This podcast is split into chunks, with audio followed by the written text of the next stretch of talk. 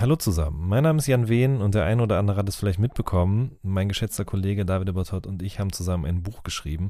Könnt ihr uns hören, heißt das gute Stück und mit dem waren wir in den letzten Wochen auf Lesereise durch Deutschland.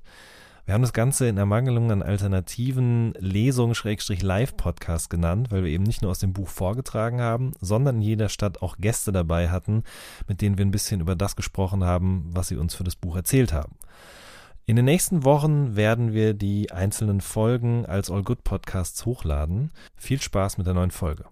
So good, baby, baby, baby.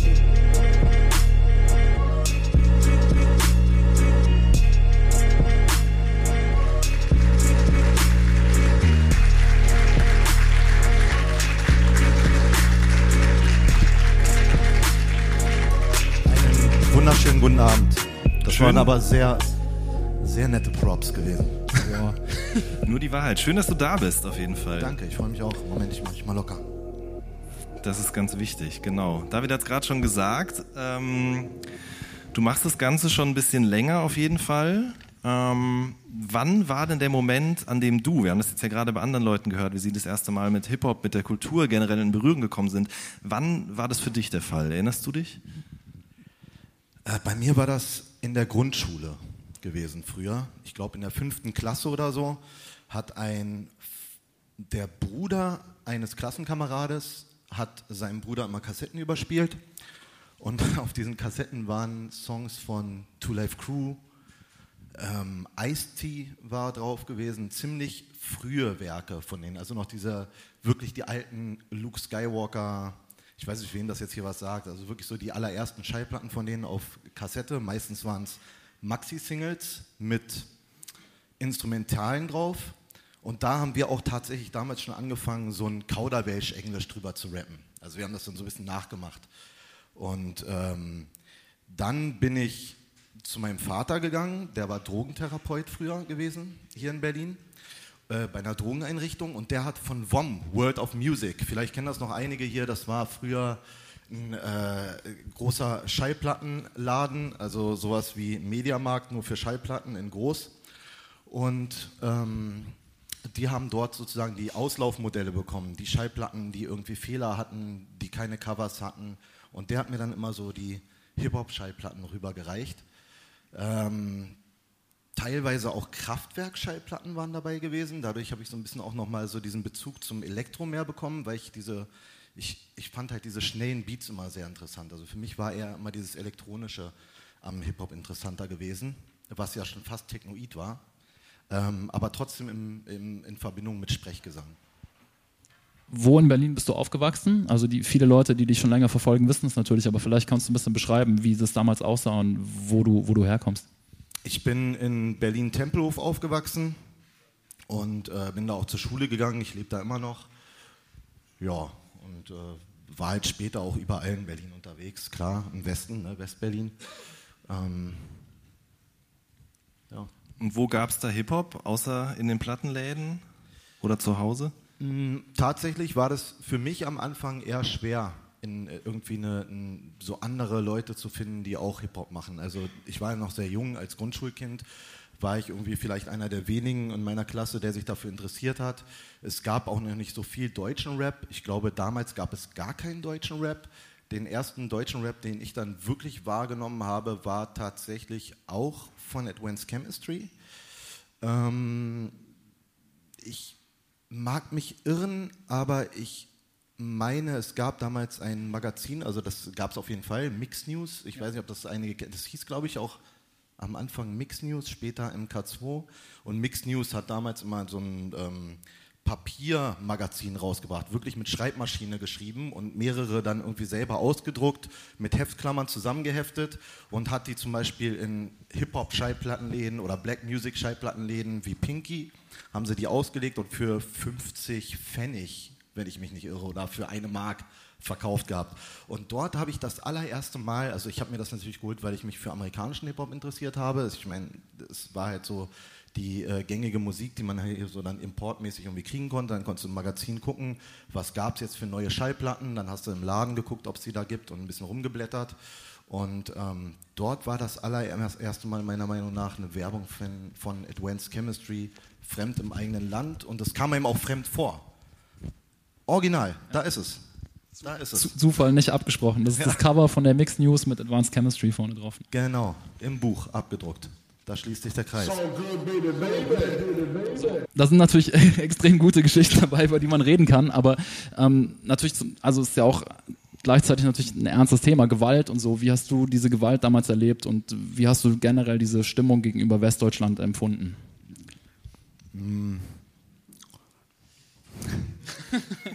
Ist jetzt sehr schwer aus der Täterperspektive, das äh, freundlich zu formulieren. ähm, ja, es, es, war schon heftig, aber wie gesagt, es gab ja nicht nur diese Situation. Ne? Es waren halt auch teilweise wirklich geile Jams gewesen. Du hattest sehr viele Breakdance-Battles gehabt. Oft ist dann auch diese Randale auch erst zustande gekommen, nachdem irgendeine Breakdance-Gang eigentlich verloren hatte, aber gedacht hat, dass sie gewinnen hätten müssen. Also die Berliner immer. Ja. Die Berliner hätten Klar. immer gewinnen müssen. Ja. Das war dann oft, oft ein Grund so, weil die Breakdancer wollten ja auch breaken. Also am Anfang waren die Partys meistens immer noch cool und das hat sich dann äh, ja, im Laufe des Abends dann immer noch mal ein bisschen verschlimmert. Ja. Also für mich war es eigentlich eine lustige Zeit. Wir sind oft mit dem Zug gefahren. Ne? Es gab die 35-Euro-Tickets mit der Bahn, wo du halt wirklich dann zu fünft bei irgendjemandem mitfahren konntest. Von uns hatte nie irgendeiner eins, sondern es war dann immer irgendeiner. Immer ein anderer. Immer irgendjemand. Und ähm, die, die Fahrten waren schon sehr spaßig, spaßig, aber wir haben uns ja auch sehr viel connected und wir waren auch nicht die Einzigen gewesen. Auch sehr viele Sprüher, glaube ich, aus, aus Berlin haben mit den Dortmundern, mit Too Strong und mit den Leuten abgehangen. Also ich glaube, gerade in Dortmund war auch eine sehr befreundete Szene von vielen Berlinern. Wir hatten viel mit den Bielefeldern zu tun, später Hannover und äh, Osnabrück, so diese Ecke. Ja, also da hat schon ein guter Austausch in der Hip-Hop-Szene stattgefunden, der auch bis heute noch fruchtet. Ja.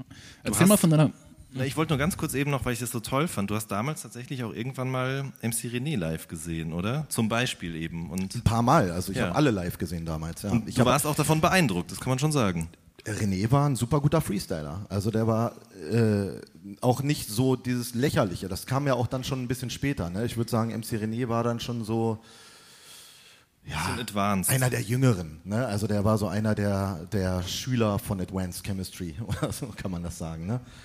Ja. Was war denn deine Crew damals? Erzähl mal ein bisschen. Ja, du erwähnst die ja kurz. Wer war da noch drin und was habt ihr gemacht? Also meine Crew damals war Overtex gewesen. Da war ich mit äh, MC Blest hieß er damals, der äh, später Mr. Long. Mittlerweile äh, macht dann ein erfolgreiches Klamottenlabel, M-Staff.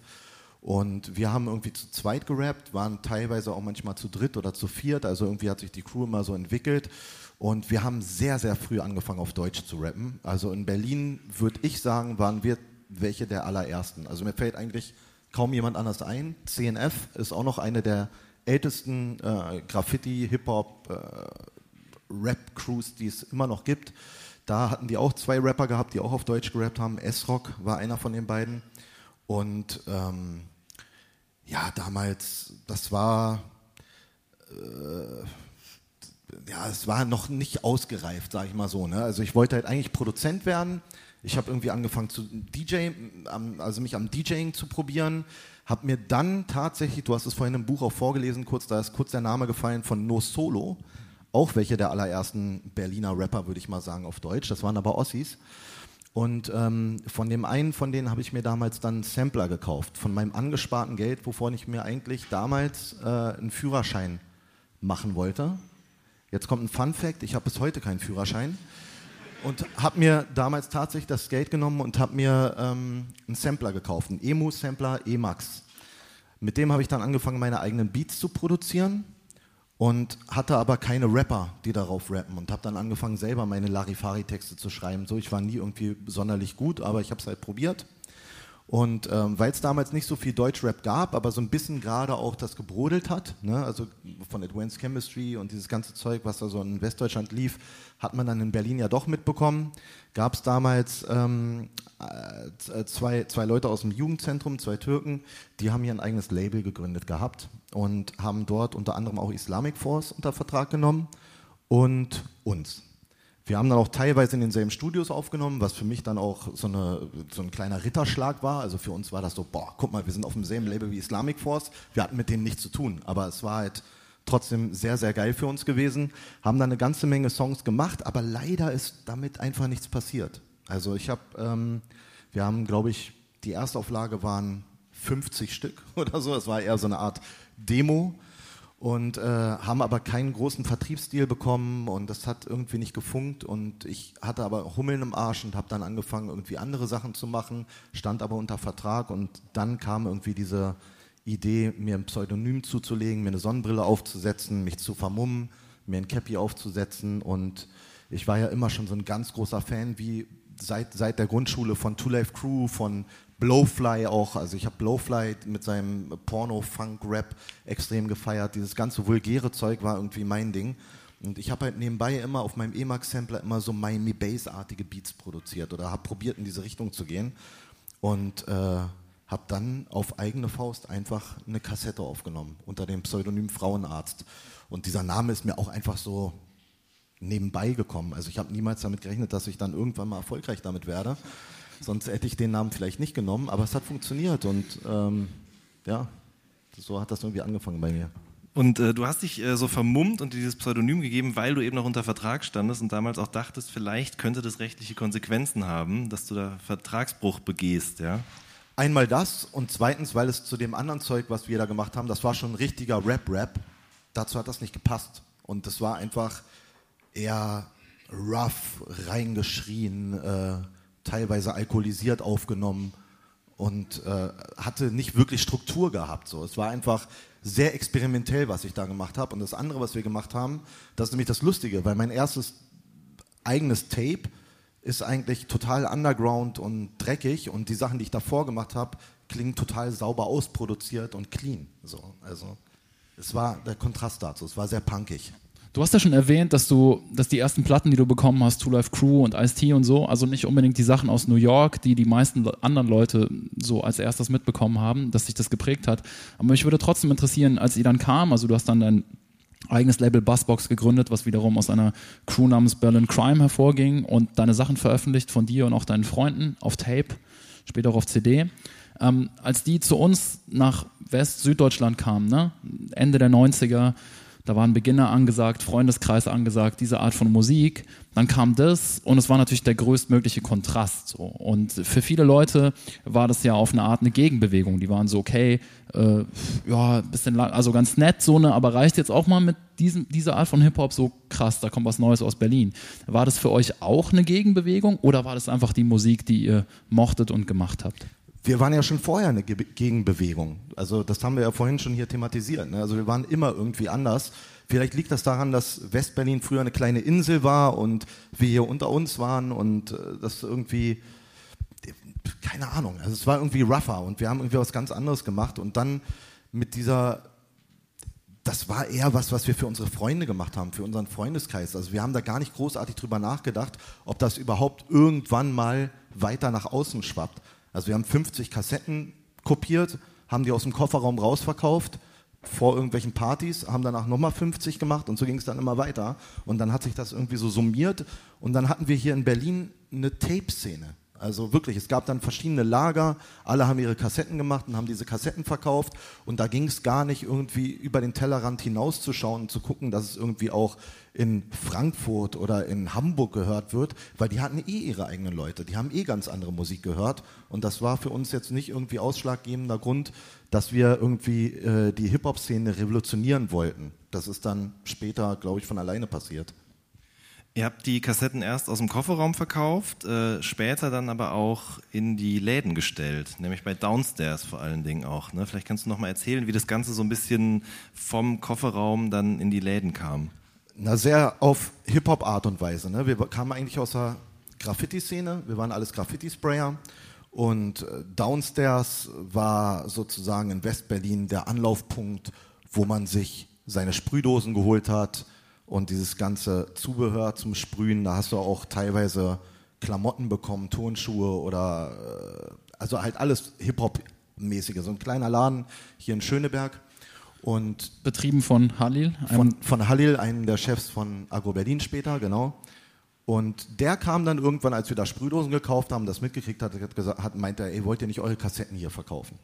Und dann haben wir gesagt, okay, gut, warum nicht?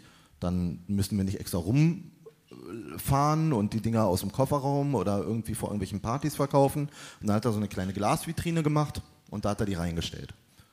Und dann sind wir einmal die Woche dahin gegangen und haben einkassiert.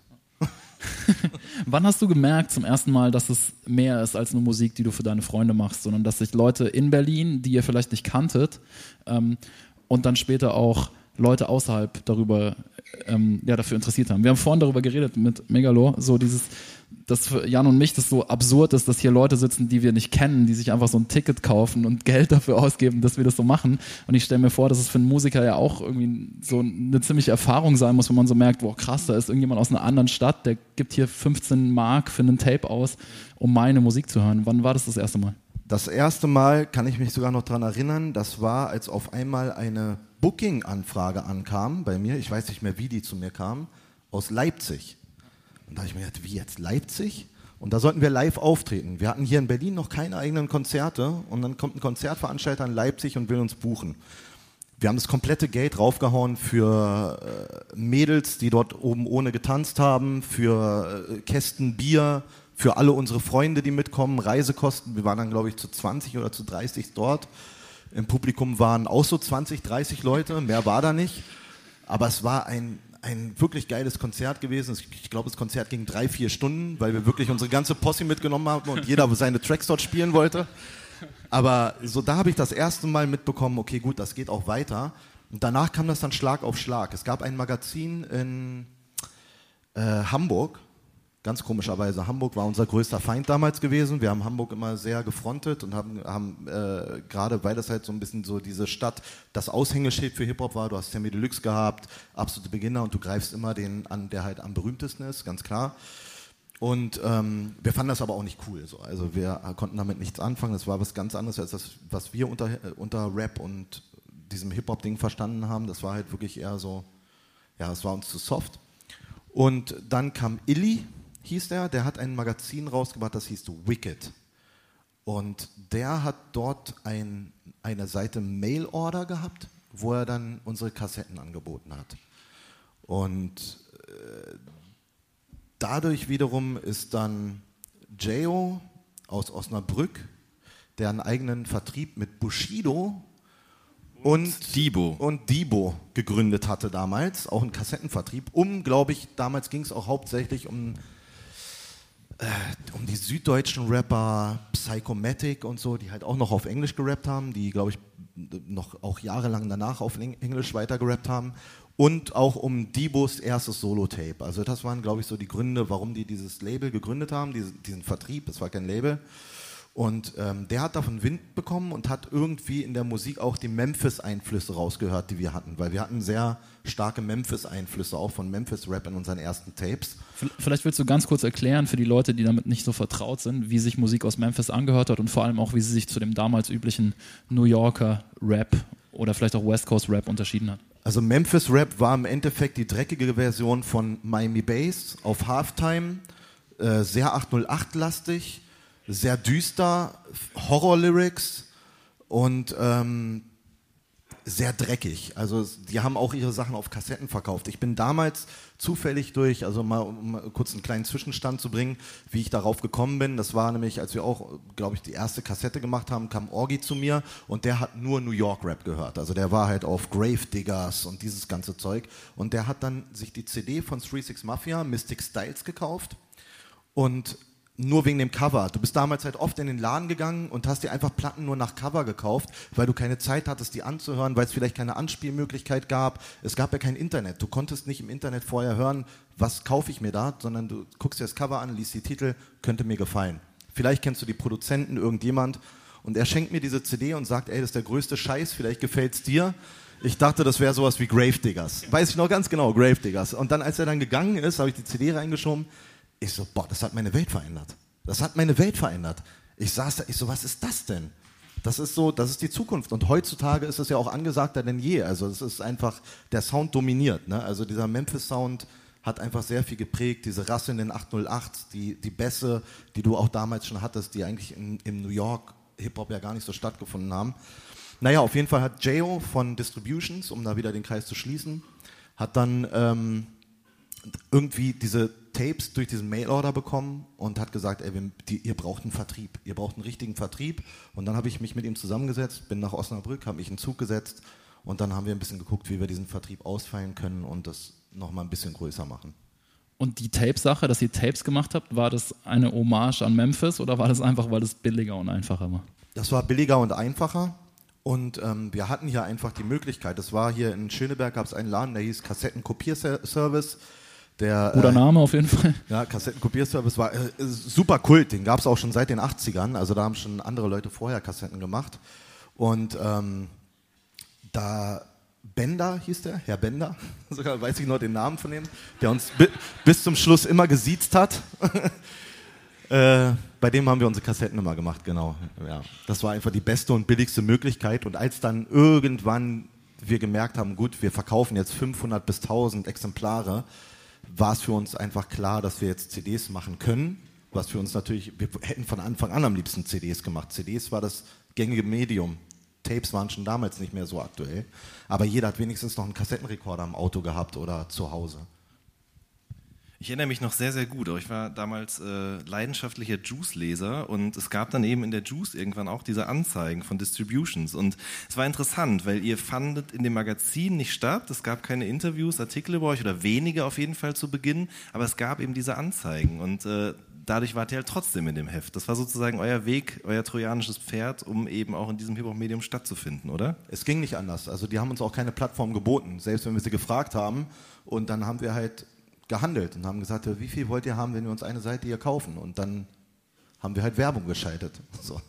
Also teilweise, als dann MySpace losging, hatte ich mir einfach eine Seite komplett da drin äh, äh, genommen, wo einfach nur mein, meine Fresse war und unten stand myspace.com Frauenarzt. So, das war da, das war noch so die Anfang von, der Anfang von Social Media. Weil ich halt wusste, ich musste die Leute irgendwie auf meine Seite ziehen, weil in den Hip-Hop-Magazinen finde ich nicht statt. Die Leute müssen auf diese Seite gehen, um mich kennenzulernen. Ich war damals bei diesem Magazin, das euch keine, nein, ein bisschen später, aber irgendwann bei diesem Magazin, das euch die Plattform nicht geboten hat. Und bei uns gab es diese Diskussionen natürlich. Ne? Wir, ich war klar geschult mit Rap aus New York, RB, diesen Dingen.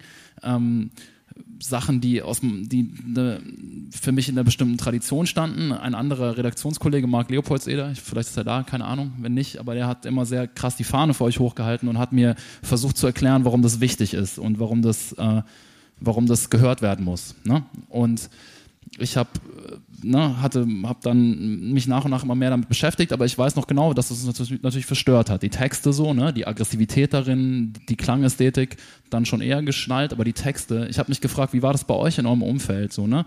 Ähm, haben das alle gefeiert? Was haben deine Eltern dazu gesagt? Weißt du, so auf ganz doof. Ähm, wie, war, wie war die Rezeption hier in Berlin? Fanden das hier alle cool oder gab es hier auch diese Konflikte und diese, diese Diskussionen darüber, was man machen kann und was man sagen kann oder nicht?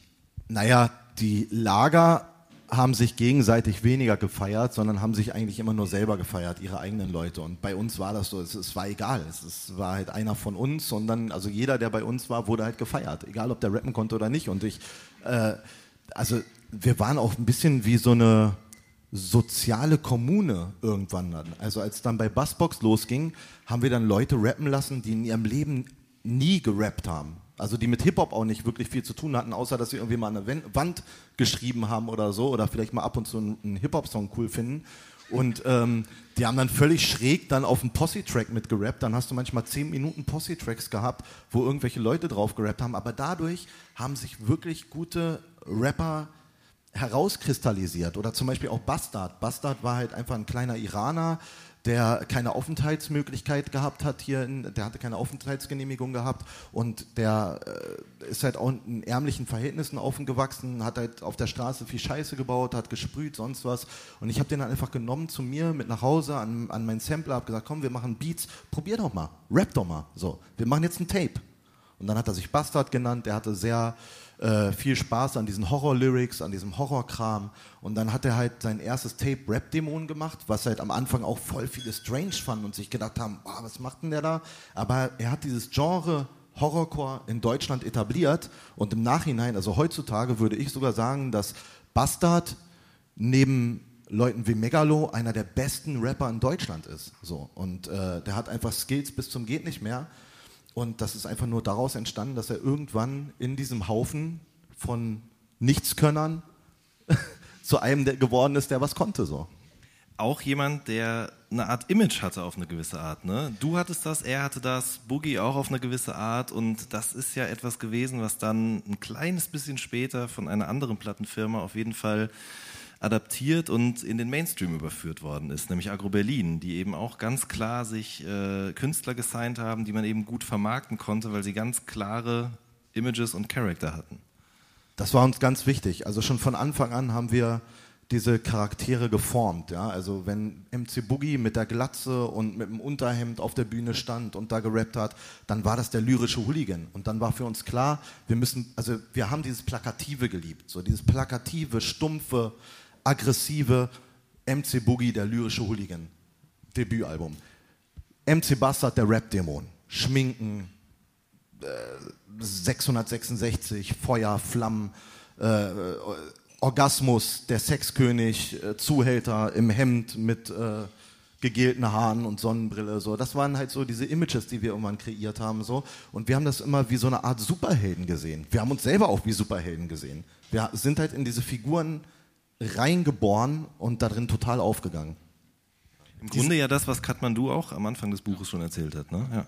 Diese, mich würde noch eine Sache dazu interessieren. Ähm, die, die, die die Musik, wie die rezipiert wurde und so. Und es gab ja dann später, Anfang der Nullerjahre, hat als durch Argo Berlin diese Art von härterem Berliner Rap eine Öffentlichkeit bekommen hat, die sie davor vielleicht nicht hatte, haben sich ja sehr viele Leute, Medien darauf gestürzt. Später auch die berühmte Bundesprüfstelle für jugendgefährdende Medien. Politiker haben das aufgegriffen und darin den Untergang des ähm, Abendlandes gesehen.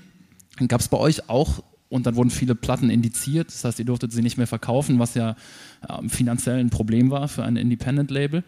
Gab es bei euch auch eine Diskussion darüber, was man sagen kann oder nicht? Oder war das für euch so, okay, wir müssen hier unseren Punkt machen und müssen genau diese Geschichte heimfahren, die du gerade erzählst? Wir geben hier Leute eine Chance und um, sich ihr Ding zu machen. Oder gab es eine Diskussion darüber, was cool ist und was nicht cool ist? Die Diskussion haben wir nie gehabt. Wir haben einfach gemacht. Wir waren wirklich wie Punks. Also wir waren wirklich wie Punker. Wir haben einfach drauf losgerappt und also viele Sachen waren natürlich auch zum Schocken gedacht und waren einfach sehr provokant, sollten auch provozieren. Und würde ich heutzutage wahrscheinlich nicht wieder so rappen, wie ich es damals gemacht hatte oder auch nicht veröffentlichen. Bei äh, sehr vielen Dingen verstehe ich es auch, dass es dann im, im Nachhinein indiziert wurde, aber bei vielen Sachen wurde es dann doch auch sehr heftig übertrieben. Ja. Ich kann mich erinnern an diese Zeit. Es hatte auf jeden Fall, man hatte sich da eingeschossen, auch bis zum gewissen Grad, ne? Auf euch. So und das. Auf uns wurde sich richtig heftig eingeschossen. Ja. Aber es liegt auch an den Namen. Ne? Also das ist genau dieses Plakative, ist uns dann auch zum Verhängnis geworden. Also wenn du dich Frauenarzt nennst, Orgasmus, Bastard, äh, lyrischer Hooligan, äh, Sexkönig, dann äh, fällst du natürlich auch extrem auf. Und irgendwann denken was die anderes Leute, okay, als Sido. Ja. Es ist was anderes als Sido oder Bushido, die dann aber natürlich dadurch, dass sie die berühmteren waren und dann in den Medien krass stattgefunden haben, fielen immer diese drei Namen. Frauenarzt, Bushido, äh, Sido. Diese, diese drei Namen sind eigentlich in den Medien meistens gefallen. Wie hast du das dann wahrgenommen als Argo Berlin? Jan hat es ja vorhin gesagt, dass ihr diese Charaktere geschaffen habt, diese Art von provokanten, härteren Rap etabliert hattet. Dann kam Agro Berlin, die ja auch aus der Hip-Hop-Szene kamen ähm, und haben das zu einem Massenphänomen gemacht, das ihr in dem Sinne nie geworden seid. Wie hast du das wahrgenommen? Hat dich das geärgert? Warst du stolz auf Berlin? Bisschen was von beiden? Nee, ich war ja auch immer Teil dessen. Also wir sind irgendwie alle da mitgeschwommen und wir haben alle davon profitiert damals. Wir waren auch alle im sozusagen in diesem Umfeld von Agro Berlin haben wir alle mit stattgefunden. Ne? Es kam ja, Halil hat ja am Anfang geguckt, wen kann er nehmen. Er hat mit Bushido geredet, er hat mit Orgi und Hengst geredet, die waren ja zusammen damals eine Crew, äh, Berlin's Most Wanted. Die drei waren halt gefragt für Agro Berlin am Anfang. Taktlos und ich waren gefragt gewesen. Ähm, dann die Sekte komplett mit allen Mitgliedern, auch die Mitglieder, die später dann nicht mit zu Agro gegangen sind. Das hat dann zum Split geführt zwischen der Sekte. Da hast du dann so die Underground-Fraktion gehabt von Vokalmatador und Raymond Simon, die gesagt haben, nee, haben wir keinen Bock drauf. Sido und äh, B-Tight sind mit ihren Leuten dann da rüber. Ja, und das ähm, hat eigentlich allen, allen gut getan, weil dieser krasse Berlin-Hype, der dann entstanden ist, der hat den Fokus auch sehr heftig dann auf unsere Sachen, die wir schon vorher alle auf dem Markt hatten, gezogen. Und dadurch konnten wir unseren Backkatalog einfach so heftig vermarkten und wir hatten sehr, sehr viel. Also gerade bei Bassbox hatten wir ohne Ende Produkte gehabt. Wir reden also über die Jahre 2003, 2004, ne, die großen ersten Alben von Bushido und Sido. Und das war so aus meiner Sicht die Zeit, wo äh, es quasi gar nichts anderes mehr gab. Ne? Es war, Berlin hatte komplett übernommen. Es gab diese Charaktere, diese Superstars, die das Ganze auf so ein neues Mainstream-Level genommen haben, gebracht haben. Wie hast du diese Zeit erlebt, ähm, des so ganz großen Berlin-Hypes? Äh, finanziell sehr, sehr gut. nee, es war wirklich tatsächlich so gewesen. Es war dann irgendwie, kurz darauf ging es dann auch wirklich los mit MySpace. Ne? Und ich brauchte auf MySpace, das war damals halt so eine Social für die Jüngeren, das war eine Social Media Plattform wie Instagram und äh, und Facebook, wo du halt gleichzeitig auch deine Musik präsentieren konntest. Du hast so einen kleinen Player drin gehabt mit Musik. Wenn eigentlich alles im, in einem. Ne? Heute gibt es so verschiedene Outlets für, aber das hat eigentlich alles vereint, was man brauchte. Das hat alles vereint. Das war mega. Das war super. Und ich brauchte auch einfach nur einen Banner auf diese Seite kloppen, einen Newsletter raushauen, weil ich unfassbar viele Follower hatte und habe, das kann man sich heutzutage gar nicht mehr vorstellen, weil damals waren viel höhere Verkaufszahlen notwendig, um irgendwie erfolgreich zu sein, kommerziell erfolgreich. Aber damals habe ich nur mit diesem Banner 8000 CDs verkauft von einem Album so und dann das das war lukrativ. Wer waren deine Top Friends? Äh, die haben sich haben sich immer geändert, aber ich war das da war ich dann tatsächlich auch echt ähm, habe ich mich gefreut, mich auch mal irgendwie mit Amerikanern connecten zu können und habe das erste Mal dann auch Kontakt zur Two Life Crew äh, geschlossen. Und bin ähm, mit einem der Mitglieder auch bis heute noch sehr gut befreundet. Wir haben auch damals dann das erste Mal irgendwie einen Song gemacht, damals noch richtig heftig mit CD schicken, also die Spur, er hat seine A Cappella Spur auf CD gebrannt und hat die dann nach, äh, nach Deutschland geschickt. Wir mussten eine Woche warten, bis sie dann ankam. Nach einer Woche haben wir sie vom Zoll geholt oder so und haben uns gefreut und haben gesagt, ey, guck mal, hier ist jetzt die Spur. Und dann haben wir sie reingemacht und in den Song eingearbeitet übers Mischpult. Hm, das waren noch so diese Zeiten. Ja. Auf jeden Fall war es dann auch die Zeit, in der es mit, sich mit den CDs sehr schnell erübrigt hatte und es mit dem Internet losging und sich plötzlich in dem Buch gibt es auch ein ganz großes Kapitel, langes Kapitel darüber, wie sich über das Internet sehr viele Leute vernetzt haben und plötzlich viel, viel mehr Musiker rauskamen. Ne, in den 90er Jahren gab es ja relativ wenig. Man konnte irgendwie ganz einfach einen Überblick behalten, auch über alles, was rauskam in ganz Deutschland. Das hat sich dann Mitte der Nullerjahre geändert. Und ein Musiker, der damals, ein Rapper, der damals sehr, in meiner Wahrnehmung relativ schnell eine große Präsenz hat und den wir alle sehr gefeiert haben, ist unser zweiter Gast. Der hat einen ganz anderen Zugang zu dieser Hip-Hop-Sache, eine ganz andere Geschichte auch. Und deswegen freuen wir uns sehr, dass er heute hier ist. Moabits Finest, Megalo.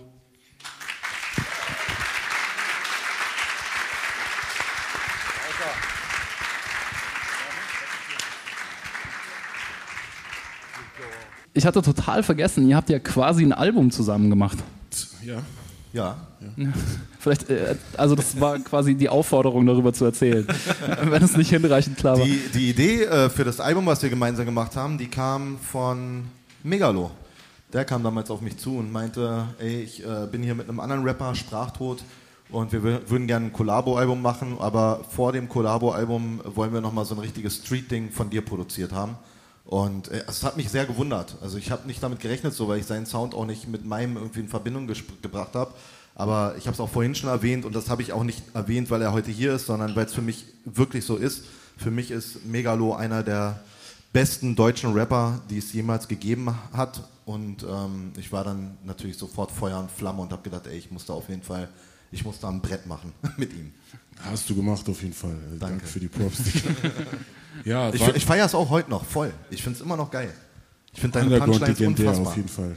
Sprachtod darf man nicht vergessen, den Zusammenhang, der ja natürlich. Ja, die Kombination, das hat einfach so gefunkt. Das war einfach ein super starkes Album. Ihr beide habt harmoniert mit euren Stimmen und das war für mich auch eine ganz heftige äh, äh, Zusammenarbeit, weil es mal was anderes war als mit den Leuten, mit denen ich vorher immer zusammengearbeitet habe. Also ich habe vorher immer mit Leuten zusammengearbeitet, mit denen ich schon gewohnt war, im Studio zu sein und auch meistens Leute aus dem Freundeskreis, aus dem engeren.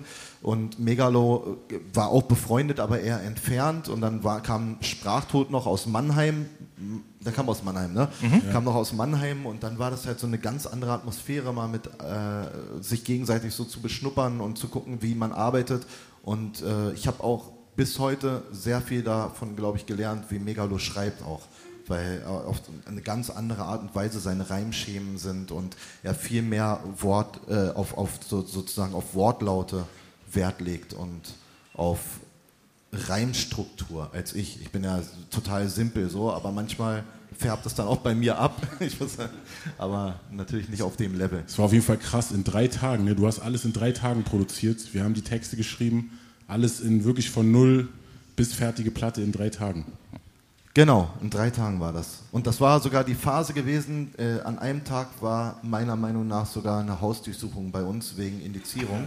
Ja, das erwähnt Sprachtod auch in irgendeinem Song. Also diese drei Tage waren sehr turbulent gewesen. Ja. Das ist ein sehr, sehr gutes Album, höre ich immer noch sehr gerne auf jeden Fall. Ja, vielen Dank. Wir haben ja, du hast ja vorhin darüber gesprochen, wie du zu Rap gekommen bist und äh, wie sich auch die, was du simpel nennst, na, deine Art zu rappen und deine Art Musik zu machen sich entwickelt hat. Wie war das bei dir? Was war dein erster Zugang? Ist ja immer die, die Leute sagen, was die dümmste Frage, die man in einem Interview stellen kann, aber wir, Jan und ich reden immer, das ist eigentlich die wichtigste und beste Frage.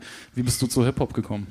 Ja, also ich bin so gar nicht über deutschen Rap eigentlich, sondern ähm, West Coast 92, Dr. also kurz nach NWA eigentlich bin ich da reingekommen. Dr. Dre, The Chronic Album und dann vor allem Snoop Doggy Style.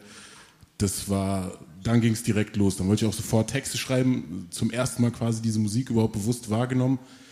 Die Lyrics und die harten Beats. Also da waren ja auch viel, die Beats waren schon ziemlich hart. Also natürlich auf The Chronic war eher weicheres Zeug, aber gerade Doggy Style, harte Basslines, irgendwie so Moog-Sachen auch viel und eine andere Art von Härte. Ich bin ziemlich schnell zu New York Rap dann umgestiegen, 94 so Wu-Tang dann und Jay-Z eher so der Hustler-Film, so eher Lyric-basiert auf jeden Fall und diese Soul-Samples, das glaube ich bis heute immer noch so, also vor allem New York Rap, wirklich Soul-Samples, harte und vor allem Lyric-basierte äh, Herangehensweise, so die Reime, wie er schon meinte, immer sehr wichtig für mich und einfach, dass der Rapper was zu sagen hat. So.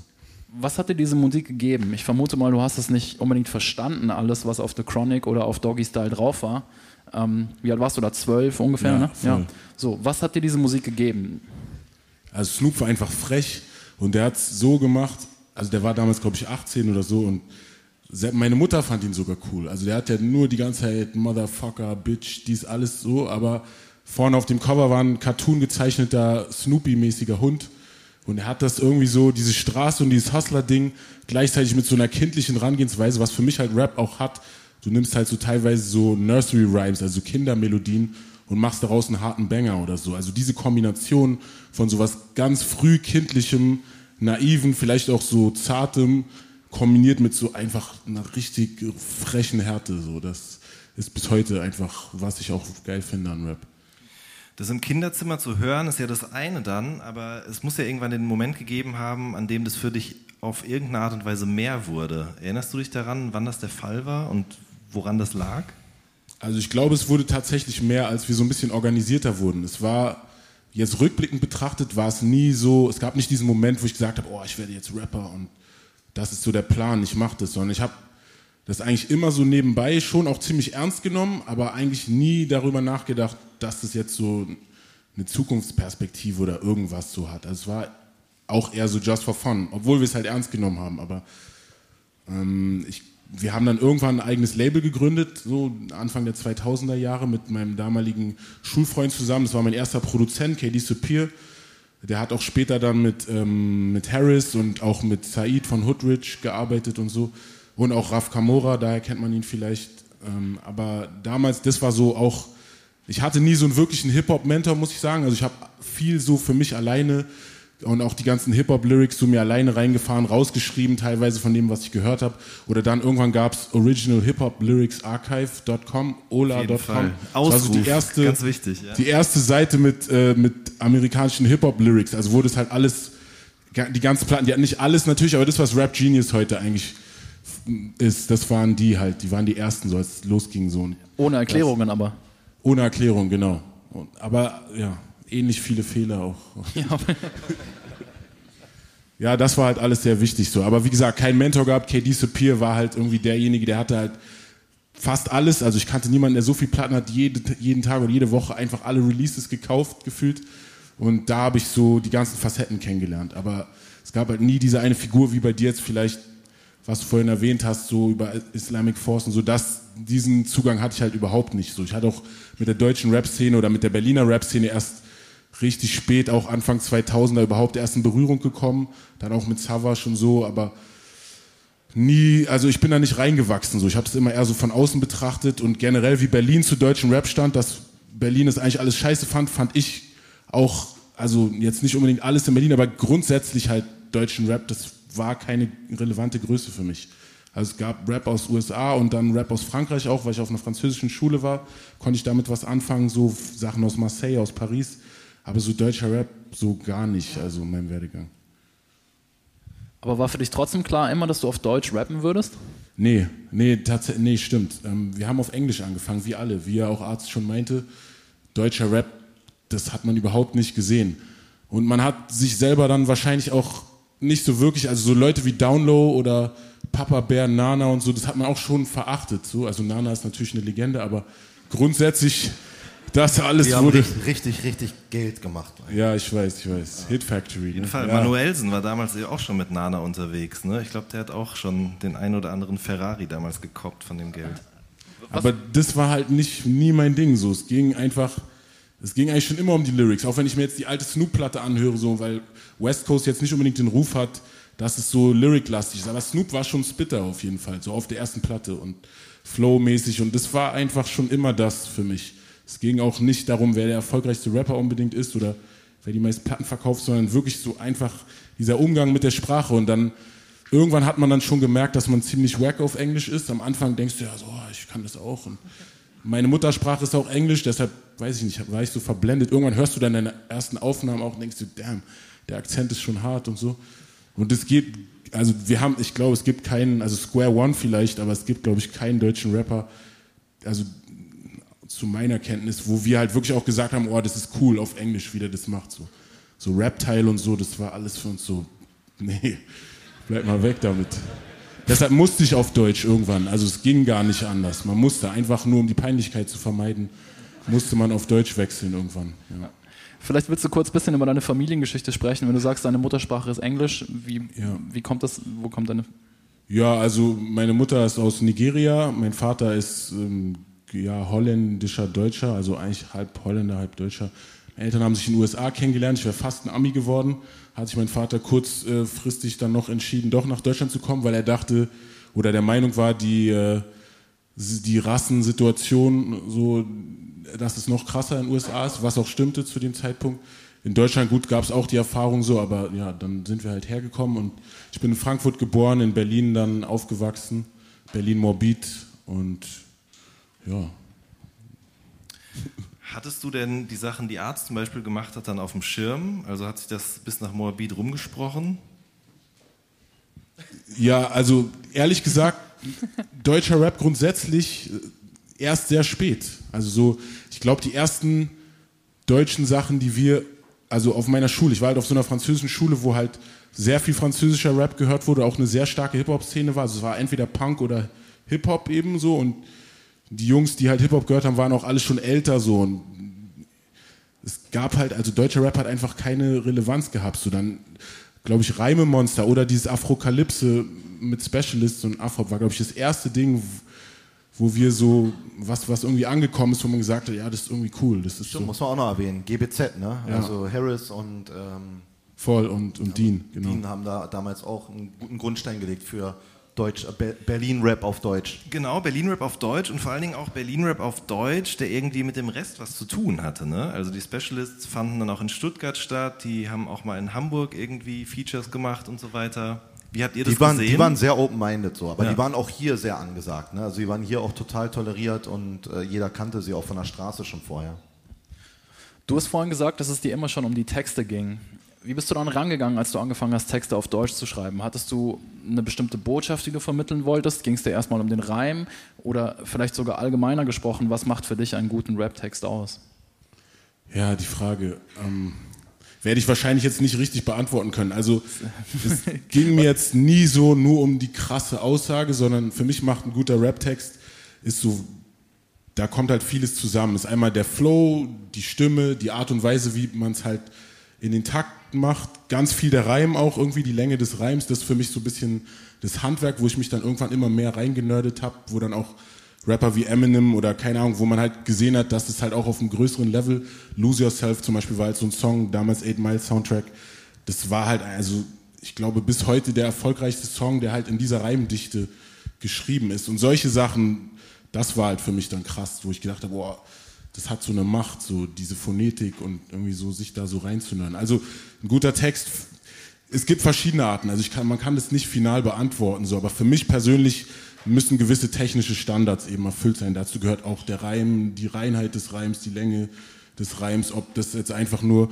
aufeinandergelegte Wörter sind, also zum Beispiel, dass du so ein zweisilbiges Wort auf ein anderes zweisilbig oder beziehungsweise vier Silben aus zusammengesetzten zwei Silben auf nochmals zusammengesetzt zwei oder ob man das irgendwie anders aufteilt, dass du sozusagen nur den gleichen Klang hast, aber eine andere Länge von Wörtern, die dann ja. individuell das halt zusammen, also so Nerd-Zeug. Also. ja. Ich immer so, ja, ja, genau. Das ich kann mich erinnern, als du rauskamst, ne, Anfang der Nullerjahre und dann 2004, 2005, so diese Präsenz als ähm, deine ersten Veröffentlichungen. Uns hat das alles ziemlich umgehauen, wie gut es war auf genau diesem Level, das du gerade beschreibst. Denkst du, das hatte damit zu tun, dass du dich davor im Wesentlichen schon ja, 10, 12 Jahre damit auseinandergesetzt hattest, ohne wirklich was zu veröffentlichen? So, oder wie hat sich das für dich angefühlt, umgekehrt gefragt, als du dann plötzlich deine Kunst so präsentiert hast? Ja, also das Ding mit mir ist, ich bin halt übertrieben selbstkritisch. Deshalb gab es eigentlich nie den Moment, wo ich gesagt, also jetzt wie Arzt du gesagt hast, boah, jetzt läuft's gerade oder voll cool gerade, wie sich das entwickelt, sondern es war eigentlich, ich habe auch kein realistisches, keinen realistischen Blick auf das Ganze gehabt. Ich habe halt irgendwann dann angefangen, das zu machen und nach USA geguckt und dann die Rapper, die ich gefeiert habe, waren erfolgreich und ich dachte, wenn man seine Platte macht, dann wird man halt irgendwie erfolgreich. Ich habe mir da gar nicht so großen Kopf drüber gemacht. Und mit eigenem Label, also wir haben sehr viel halt Jay-Z kopiert, wie er das gemacht hat, mit Rockefeller und wir dachten, okay, wir sind Level 8, das war unser Label damals und wir machen das einfach, haben auch äh, CDs verkauft, irgendwie so aus dem Kofferraum oder mit Ghetto Blaster unterwegs, halt einfach so und dachten so, das wird schon ziemlich schnell. Und letztendlich, eigentlich muss ich auch dankbar sein, die Resonanz war ziemlich schnell, ziemlich gut. Ich habe in der Juice früh stattgefunden, gleich mit dem ersten Release.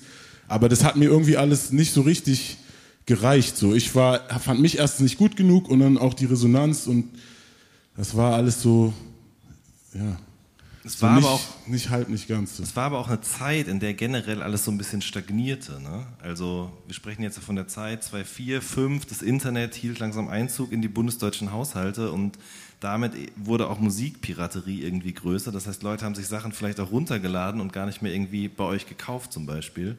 Auf jeden. Wie hat sich das denn dann angefühlt, wenn, wenn du dann rausgegangen bist, so wahnsinnig selbstkritisch und es kommt aber nicht das zurück, was du erwartet hast? Das war doch frustrierend, desillusionierend. Ja, irgendwann dann, als man gemerkt hat, dass es finanziell nicht so richtig trägt. Das war, glaube ich, Nicht Rockefeller, so. nicht das deutsche ja, Rockefeller. Genau. Ja, genau. das kam dann so nach einer Soloplatte und zwei anderen Releases, mit auch unter anderem das Ding mit äh, Sprachtod, kam dann so die Erkenntnis, okay, es ist weit unter den eigenen Erwartungen, das Ganze. Und finanziell ist es eigentlich eher so ein teures Hobby halt so, rentiert sich nicht wirklich. Also muss man auch echt dazu sagen, da lag ganz viel an mir selber oder an uns. Wir hatten einfach keine richtige Struktur, so wie Arzt, dass man einfach sich wirklich Gedanken gemacht hat, was ist das Image, wo will man raus, was sind die Kanäle, wie bedient man diese Kanäle, auch diese erste Internetwelle einfach zu raffen halt, dass man sich einfach selbst vermarktet, dass so, dass gerade das so ein bisschen so ein Machtwechsel eigentlich ist, so dass man als Künstler tatsächlich mehr Macht in die Hand bekommt. Das habe hab ich komplett verschlafen. So, ich habe irgendwie ja, das, da einfach keine Energie reingesteckt, sondern nur an die Reime und die Flows gedacht. Das Internet haben aber viele verschlafen am Anfang. Auf jeden ne? Fall, ja. Also Bushido war wirklich, glaube ich, einer der ersten und Halil auch. Also Bushido noch weitaus früher. Der hat dann irgendwie, als allererstes kam der so nerdig an und meinte, ich habe hier ein Forum. Na, noch hab, davor so, sogar. So, was, ist, was, ist, das denn für ein Quatsch? Ja. Ja. Aber noch vor dem Forum hat er mit seiner allerersten Crew, die er mit Vader hatte damals, Search and Defeat. Search and Defeat, das die war hatten, kurz nach, nach 030 Squad. Genau, das, das, kennt ja keine Sau mehr, aber selbst die hatten eine Homepage damals. Ne? Die waren die ersten, die ja. eine Homepage hatten. Und ich bin zu Bushido und habe mir gedacht, ich so, was macht der Typ da? Homepage, Forum, das hat nicht in meiner Welt stattgefunden aber das hat in keiner von uns, ja, in keiner von unseren Welten stattgefunden. Und wenn man mal bedenkt, auch diese ganze Download-Zeit, ja, wir haben dagegen gekämpft wie die Wilden. Vielleicht, also im Nachhinein kann man viel reden so, aber vielleicht hätte man das strukturell sogar für sich nutzen können, wenn man da richtig gestreut hätte Absolut. und hätte damit irgendwie vielleicht Konzerte generiert und so und wäre einer der ersten gewesen, der wirklich so dieses digitale Zeitalter ausgenutzt hätte. Aber alle haben dagegen gewettert, alle haben dagegen gekämpft. Diese Zeit in dem Buch, wir nennen es das bleierne Zeitalter. Ich weiß gar nicht, wer diesen, äh, diesen äh, Term gecoint hat, aber genau so die, ne, die Mitte der Nullerjahre. Kommerziell war es sehr schwierig, gerade für neue Künstler. Es gab die Leute, die ihren Namen schon etabliert hatten und irgendwie hinreichend ihre Marke aufgebaut hatten, aber für neue war es sehr schwierig. Du hast immer sehr offen darüber gesprochen, auch über den finanziellen Struggle. Warst vielleicht auch einer der ersten in Deutschland, die das in dieser Offenheit gemacht haben, von diesem Rap-Ding, ich bin der Allergeilste, wegzugehen und irgendwie deine Schwächen auch offen zu zeigen. Was hat dich trotzdem immer dabei gehalten? Ich meine, du machst immer noch Musik, so, immer noch gute, äh, extrem gute Musik nach all diesen Jahren. Was hast du, wie, wieso hast du weitergemacht, wenn alles so scheiße war? Ja, es wurde ja irgendwann dann besser, ne? Naja, Zum ja. Glück. es, es, wurde besser, aber du hast doch mal Ja. sogar auf, im Ja, ich Wesentlichen auf eine. EP aufgenommen. Ja. Voll. Ich wollte, ich wollte Ende der zwei, äh, 2009, 2010 wollte ich aufhören, bevor ich eigentlich eine Karriere bekommen habe. Ja, also ich konnte nicht aufhören, ganz einfach, weil ich denke auch, wie die meisten, die das wirklich dann auch so lange machen, machen wir es halt aus Liebe einfach so, weil man das halt so wirklich, also dieses Nerdige, was ich halt beschreibe, das ist ja natürlich auch ist eine Besessenheit halt so, also eine Liebe im besten Fall, so auch manchmal eine Besessenheit und man kann nicht, selbst wenn man es weglegt, kommt es halt immer wieder zurück. So. Und ja, ich habe dann tatsächlich Glück gehabt irgendwann. Ich wollte aufhören, dieser ganze Independent-Weg hat nicht funktioniert, so alles so underground. Ich habe schon meine Props in der Szene gehabt, so man hat seinen Namen und irgendwie Respekt gehabt, aber ich hatte halt finanziell überhaupt nichts davon, so und ähm, dann irgendwann sind auch so halt andere Lebenspläne, so Familie und Familie ernähren wollen und dann war ich halt echt so und ich hatte aber eigentlich keinen Plan B. Also ich hatte auch angefangen zu studieren, so weil ich mein Abi gemacht habe, aber das war eigentlich von Anfang an klar, dass das nicht für mich ist. Ich habe auch nicht die richtige Energie reingesteckt und so, sondern es ist so ein bisschen mehr so nebenbei. Ich dachte, dass ich das irgendwie noch mitkriege so und hinkriege, um meine Eltern auch einfach zufriedenzustellen. Das hat halt nicht funktioniert. Ich wurde exmatrikuliert und das war dann auch so ein bisschen so, okay, was passiert jetzt eigentlich so? Dieses ganze Rap-Ding, ich stecke sehr viel Zeit und Energie da rein, aber ich habe nicht die richtige Ambition damit oder beziehungsweise der Erfolg äh, spricht nicht für sich eben so. Und dann war halt, okay, ich mache noch ein Projekt, dann höre ich auf. Und dann wurde ich unter Vertrag genommen durch Zufall, wenn du willst. Max Herre mich unter Vertrag genommen und ja, dann zwei Top Ten Alben und jetzt habe ich eine Karriere, mit der ich die Familie ernähren kann. Also Happy End. Danke dafür. Du hast aber als dein erstes dieser beiden Top Ten Alben, die du angesprochen hast, 2013 war das, ne? Endlich und endlich rauskam, ähm, hast du ja äh, sehr offen darüber gesprochen, dass du einen Job hast. Du hast damals gearbeitet Ja. ähm, und hast das thematisiert auch in deiner Musik. Wie hast du das ganz praktisch hinbekommen, einen harten Job zu machen, eine Familie zu ernähren und parallel noch Musik zu machen? Wie, wie funktioniert das? gute Zeitaufteilung auf jeden Fall wichtig und wenig schlafen. So, also es ging halt immer früh los. Der Job war halt so ein Lagerjob, auch nur so halbzeitmäßig. Also man konnte mehrere Schichten machen, aber so im Idealfall hatte ich dann morgens um vier aufgestanden, war dann aber bis zwölf mit allem durch und dann entweder halt ein bisschen Zeit für Familie beziehungsweise oder eigentlich dann direkt loslegen. So. Also ich habe auch von der Familie immer den Rücken gut freigehalten bekommen. So ähm, viel, so viel ich will halt oder kann, eben in die Musik zu stecken. So.